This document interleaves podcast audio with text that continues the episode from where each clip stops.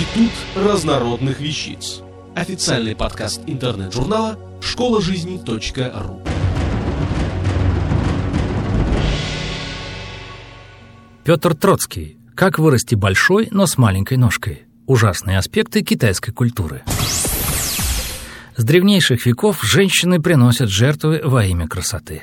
Часто идеалы, к которым стремятся представительницы прекрасного пола, очень сомнительны, а зачастую доходят просто до смешного.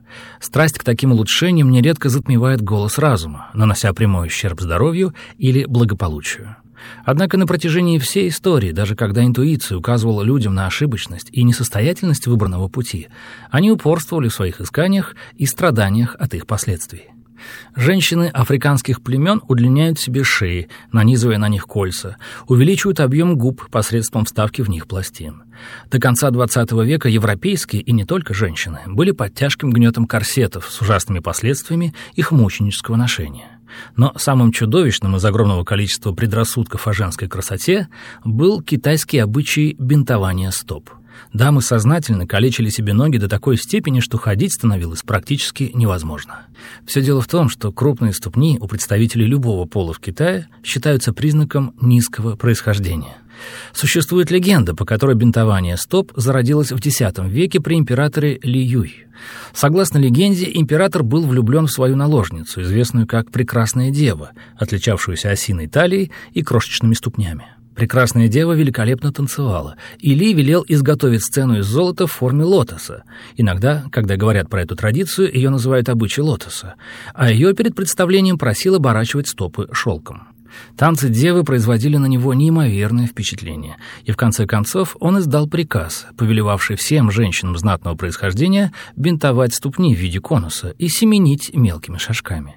Ходить становилось практически невозможно, и женщины перестали прогуливаться. Их стали носить в паланкинах. А зачастую прямо на спинах носили слуги. По дому же они передвигались стоя коленями на маленьких табуреточках и отталкиваясь руками от пола. Тем не менее, такой обычай просуществовал минимум тысячу лет.